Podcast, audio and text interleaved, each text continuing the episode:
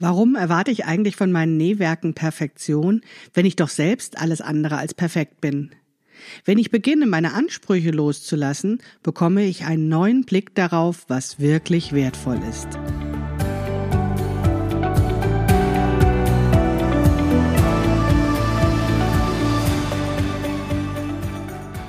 Hallo und herzlich willkommen zu Past, dem Podcast von Krafteln.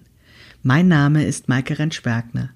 Ich unterstütze Frauen dabei, sich selbst gut passende Kleidung zu nähen, die sie schön und stark macht. Meine Mission ist es, dieses Gefühl der Stärke, der Schönheit und der Zufriedenheit möglichst vielen Frauen zu ermöglichen. Zum Beispiel auch dir. Schön, dass du zuhörst.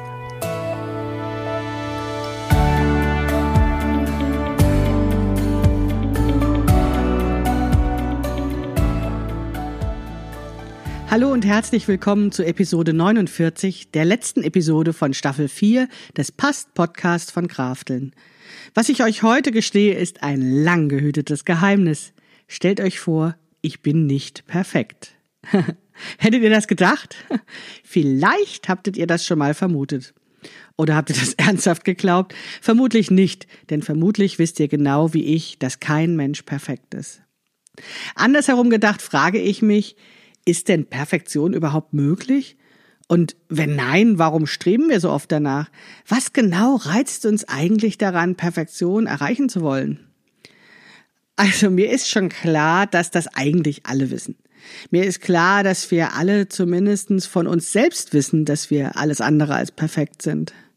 Und trotzdem beobachte ich nicht nur bei mir, sondern auch bei anderen, dass Perfektion irgendwie einen besonderen Reiz ausübt. Dieses Streben nach Verbesserung, das erscheint mir doch verdammt weit verbreitet. Und dann frage ich mich, ist es in uns drin?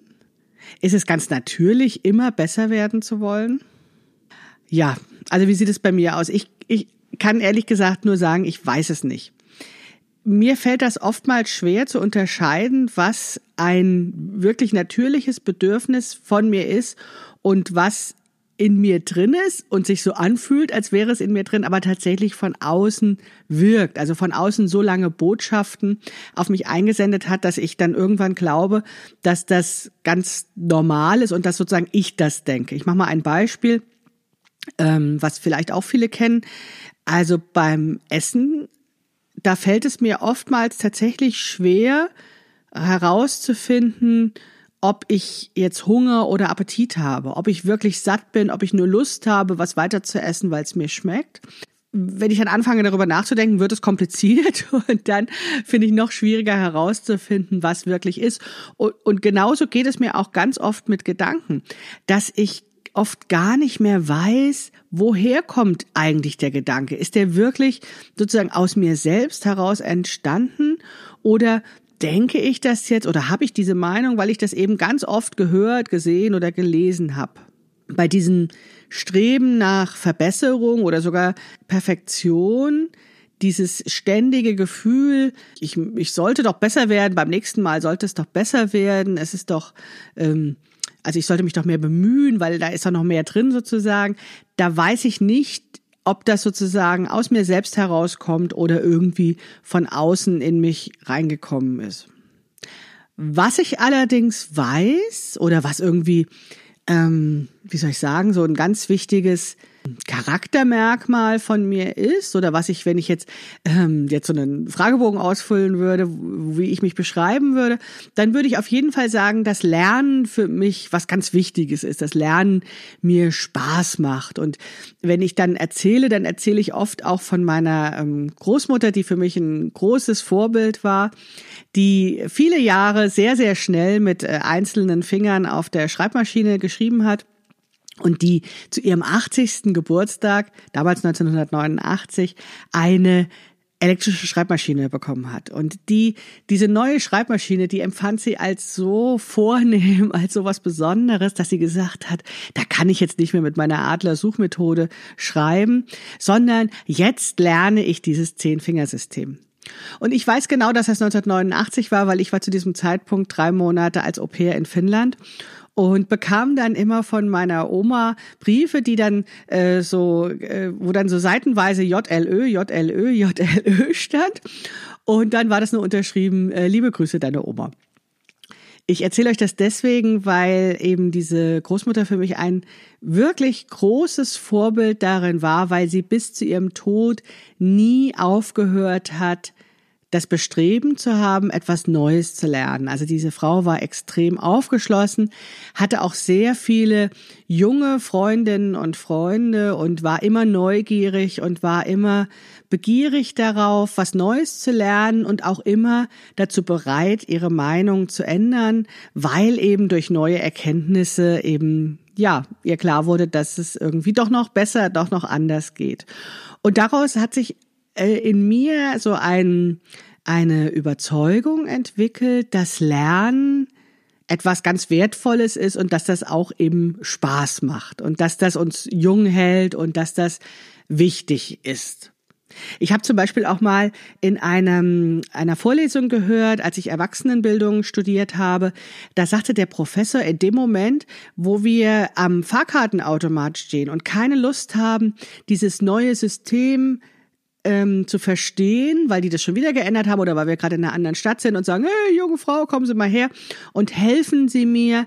Ähm, ich, ich weiß nicht, wie das geht, die Fahrkarte zu lösen. Also in dem Moment, wo wir nicht mehr den Willen haben, uns in dieses Neue einzuarbeiten, dann sind wir alt. Das war seine Definition von Alter.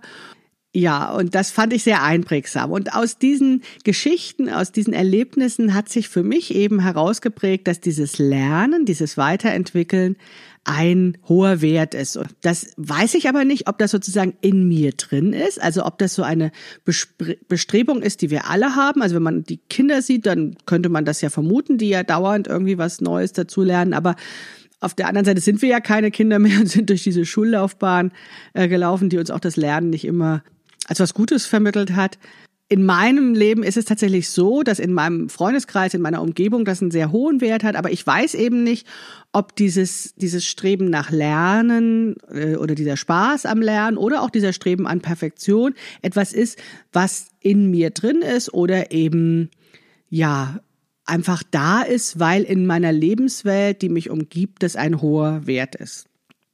Ich habe ja, bevor ich diese Kurse gegeben habe, Jetzt zum Thema Schnittanpassung habe ich ja lange Zeit meines Lebens in der Erwachsenenbildung im Bereich Organisationsberatung und Change Management gearbeitet und das war natürlich auch kein Zufall, weil in diesem Bereich ist eben Veränderung ein hoher Wert.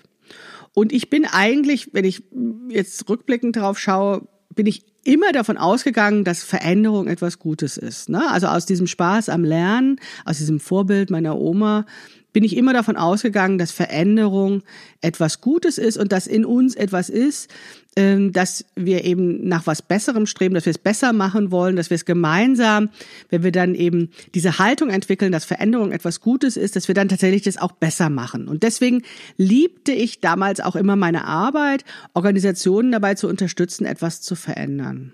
Im Prinzip ist das heute ja auch nicht anders. Wenn ich euch zeige, wie ihr euch gut passende Kleidung nähen könnt, dann macht es mich doch auch glücklich, wenn ich Groschen fallen höre also noch glücklicher sogar, wenn ich dann erlebe, was diese Veränderung mit dieser neuen, gut passenden Kleidung mit euch macht, was das bei euch bewirkt, wenn ich das dann erfahre und wenn ich E-Mails bekomme oder wenn mir mich Frauen ansprechen und wenn sie mir Bilder zeigen und ich sehe, was das so für ein selbstbewusster, stolzer Mensch da ist, dann macht mich das natürlich glücklich. Und ähm, das ist meine Motivation, warum ich unterrichte. Und ja, das ist eben immer, also oder so ein ganz fester Wert für mich, das ist ganz tief in mir drin, dass ich glaube, dass Veränderung etwas Gutes ist. Und ich kann einfach nicht aufhören, mich zu bemühen, die Welt zu verändern oder, wie ich das ja auch gerne sage, zu einer besseren Welt zu machen. Das Verrückte ist, dass ich aber irgendwie weiß oder glaube zu wissen, was besser ist. Also ich habe ich hab ein Bild davon, was besonders toll oder was irgendwie perfekter wäre. Und also wenn ich jetzt von dieser besseren Welt spreche, dann habe ich das ja auch schon öfters erzählt. Ich glaube daran, dass unsere Welt eine bessere wäre, wenn alle Menschen die gleichen Chancen haben und wenn alle Menschen sich mit ihren Begabungen und mit ihren Stärken und mit ihren Besonderheiten eben einbringen, um diese Welt zu gestalten. So stelle ich mir eine gute Welt vor. Aber wäre das jetzt perfekt? Wäre das wirklich besser? Das Problem, das ich habe, wenn ich genauer darüber nachdenke, ist, dass ich mir diese diesen Zustand, diese angebliche Perfektion eigentlich gar nicht konkret ausmalen kann. Ich weiß gar nicht, wie diese, ja, Vision von mir, diese ja, dann perfekte Welt, die ich dann anstrebe, wie die sich anfühlen könnte. Eigentlich ist das nur ein theoretisches Konstrukt. Und eine Stimme in mir, ja, die vielleicht vernünftig ist oder auch nicht, die sagt mir, dass es besser ist, oder dass es besser sein würde, wenn eben alle die gleichen Chancen hätten, wenn sie sich einbringen und mitgestalten können. Aber wie das dann genau wäre, weiß ich gar nicht, weil ich weiß ja auch gar nicht, was die einzelnen Menschen dann machen würden und ob mir das überhaupt gefallen würde. Das ist so eine theoretische Annahme, so ein Glauben an das Gute im Menschen, dass wenn eben alle die Chancen bekommen, gleichberechtigt mitzuwirken, dass dann daraus etwas Gutes entsteht. Und das ist tatsächlich so unbestimmt und ich kann mir das tatsächlich gar nicht konkret vorstellen. Es ist eigentlich nur ein Gefühl oder aber eben ein Gedanke. Und da weiß ich gar nicht genau, was das ist.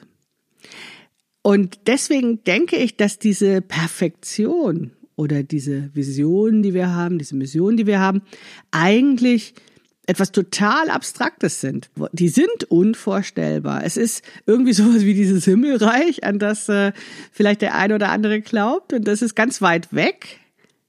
Ja, ist es denn überhaupt dann erreichbar oder ist es unerreichbar? Und dann, wenn ich dann genauer darüber nachdenke, dann frage ich mich, warum ist das eigentlich so erstrebenswert? Etwas, was wir uns noch nicht mal vorstellen können. Also es ist ja gar kein klares Bild und trotzdem wollen wir es haben. Und wenn ich dann äh, über Perfektion oder über ähm, ja, Visionen nachdenke, dann wird es irgendwie sehr schrecklich kompliziert. Und dann lande ich ganz schnell wieder bei dem etwas einfacheren Beispiel oder etwas konkreteren Thema bei der selbstgenähten Kleidung. Und darum geht es ja in diesem Podcast. Denn da ist es nicht ganz so abstrakt. Wir haben Bilder im Kopf, wie diese Perfektion aussehen könnte. Darüber habe ich ja schon mal gesprochen, über die Stehhosen und so weiter, weil es eben tatsächlich Bilder von, und ich sage das jetzt mal in Tüdelchen, perfekten Kleidungsstücken gibt. In Tüdelchen deswegen, weil wir ja gar nicht wissen, ob diese Bilder echt sind. Die machen das natürlich sehr viel konkreter. Also wir haben diese Bilder gesehen, wir haben sie im Kopf, aber wir wissen nicht, ob dieses Bild echt ist oder ob es möglicherweise nur ein Bild ist, was gestellt ist, was mit Photoshop bearbeitet ist. Aber dieses Bild fühlt sich echt an, wenn wir es sehen. Denn unser Gehirn kann, wenn wir ein Bild sehen, nur, nur ganz mühsam dazu ermuntert werden, das kritisch zu betrachten, also es nicht sofort für bare Münze zu nehmen. Denn wenn wir etwas sehen, dann fühlt es sich echt an. Wir sehen das und das kommt zack in unserem Gehirn an und wir sagen, ja, gibt's. Und erst wenn wir dann unser, also andere Regionen unseres Gehirns anschalten und anfangen eben kritisch zu denken, dann könnten wir auf die Idee kommen, diesen spontanen Eindruck zu hinterfragen. Aber das ist dann eben schon wieder eine Zusatzleistung, die wir machen müssen. Und dieses kurze Innehalten meine ich, wenn ich von der Perfektion unserer Nähwerke spreche. Also so ein bisschen in Distanz gehen, einen Schritt zurückgehen und eben zu überlegen, ja, gibt's das wirklich? Wollen wir das wirklich? Können wir das erreichen? Und eben so ein bisschen mehr darüber nachzudenken, als nur dieser kurze Moment vor dem Spiegel bei der ersten Anprobe, wo wir sagen, äh, nein, es ist ja leider nicht so toll, wie ich mir das vorgestellt habe. Darüber habe ich ja in dieser Staffel auch schon einige Podcast-Episoden gemacht und ordentlich gesprochen. Und worum es mir jetzt in dieser finalen Episode der Staffel 4, wo es ja um Thema Ansprüche und Perfektion geht, ist einfach euch einzuladen, zu hinterfragen, was für euch Perfektion eigentlich ist und inwieweit du ganz konkret sie anstrebst, weil das kannst ja nur du entscheiden. Ich kann da ja gar nicht allgemeingültig was dazu sagen und es gibt da auch gar kein Wir, sondern es geht immer nur um uns selbst Wir selbst können diese Entscheidung treffen, wohlwissend, dass wir von anderen beeinflusst werden und dass wir das natürlich nicht ganz unabhängig tun, wie ich ja am Anfang der Episode schon drüber gesprochen habe. Und wenn man das weiß, dann kann man das tatsächlich, dieses Perfektion auch nochmal übersetzen mit einem Wort, der das für, dass das für mich nochmal sehr viel deutlicher macht, und zwar mit Leistungsanspruch. Und dann können wir uns nämlich dann fragen, ob uns dieser Leistungsanspruch an uns selbst gut tut oder auch nicht. Oder welcher Leistungsanspruch an uns gut tut und welcher nicht. Und wo der eigentlich herkommt. Was motiviert uns, so streng mit uns zu sein und so viel von uns zu verlangen.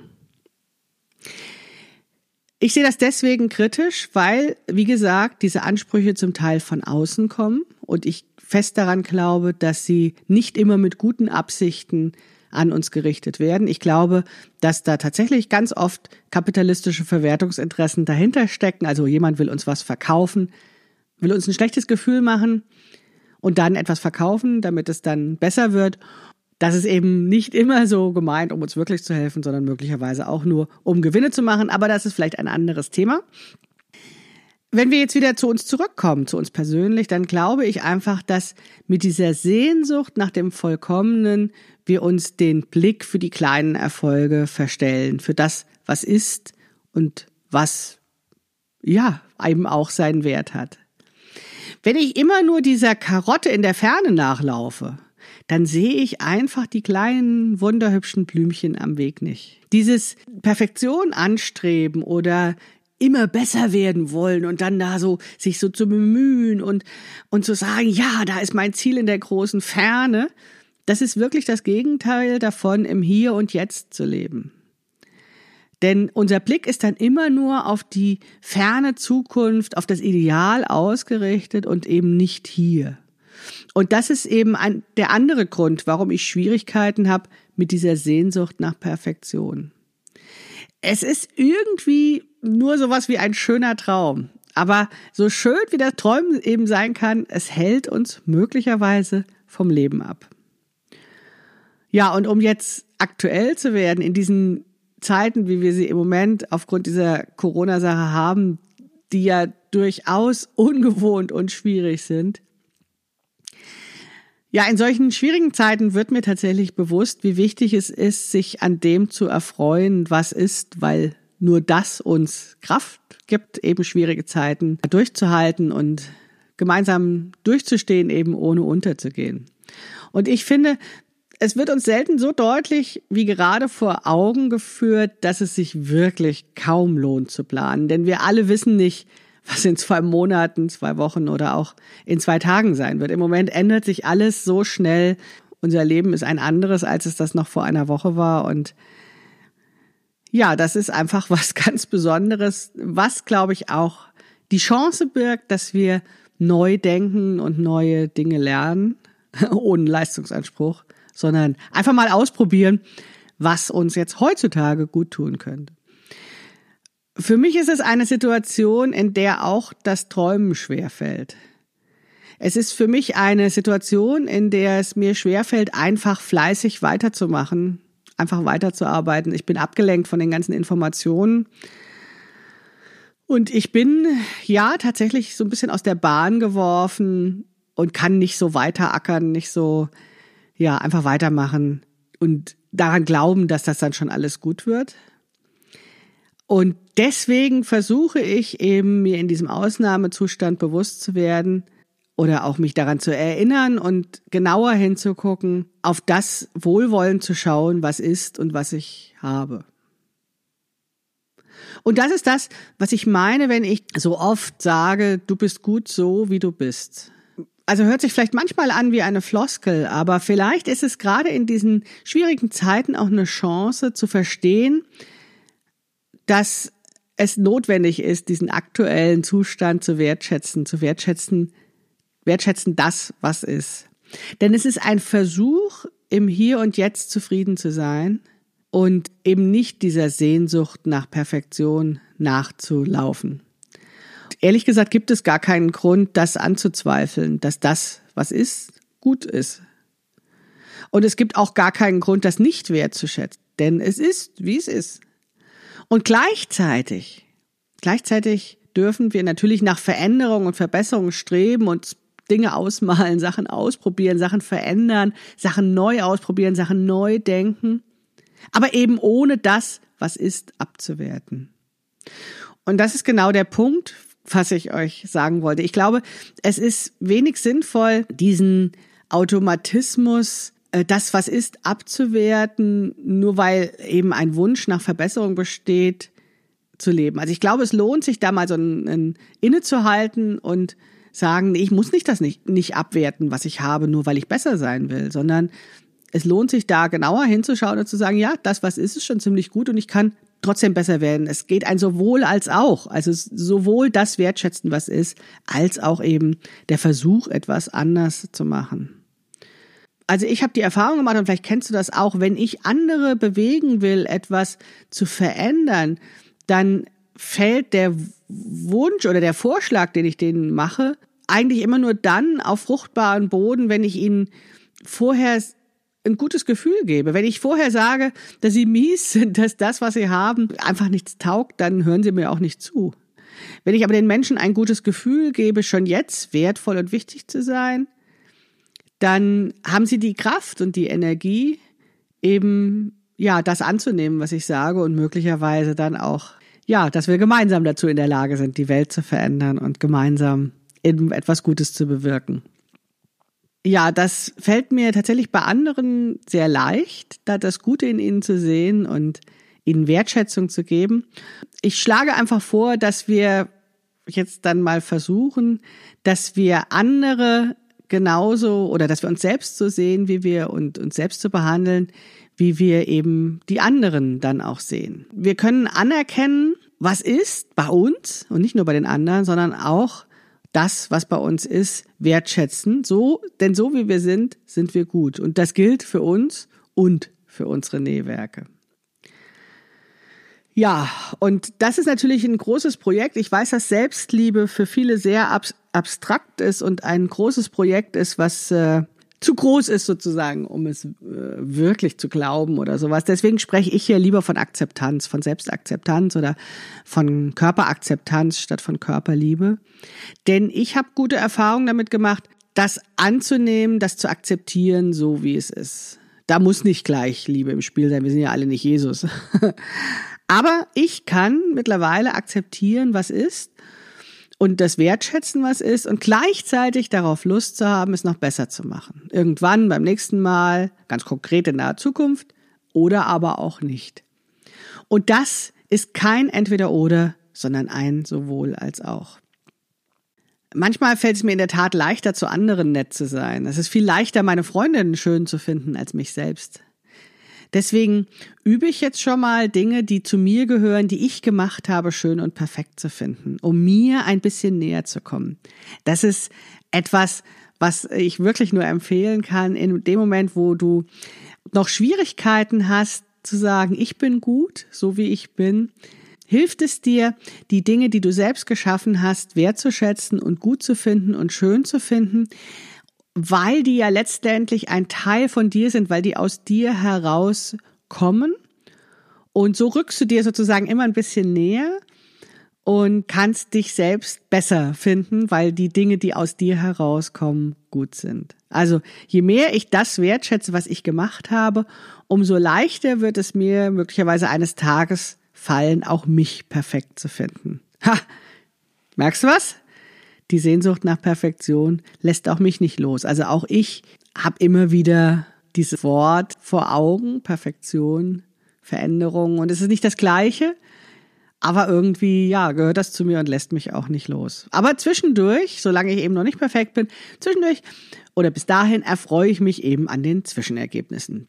Je mehr ich darüber nachdenke, ich stelle ich meine Ansprüche, meinen Wunsch nach Perfektion eben immer wieder auf den Prüfstand und versuche mich ehrlich daran zu erfreuen, was ist. Das ist einfach so eine Gewohnheit, die wir uns angewöhnen können, eben unsere Gedanken nicht immer für bare Münze zu nehmen, sondern auch mal so zu stoppen und zu sagen, ja, ich versuche jetzt einfach mal etwas anderes zu denken. Und deswegen schimpfe ich auch nicht, wenn mir etwas nicht ganz so gut gelungen ist sondern ich versuche mich daran zu erfreuen, dass ich es wenigstens versucht habe. Deswegen trage ich auch meine selbstgenähte Kleidung mit Stolz. Diese ist genauso unperfekt, wie ich es bin. Im Vertrauen gesagt, guckt euch nicht immer alles genauer an, was ich genäht habe. Das ist tatsächlich nicht perfekt.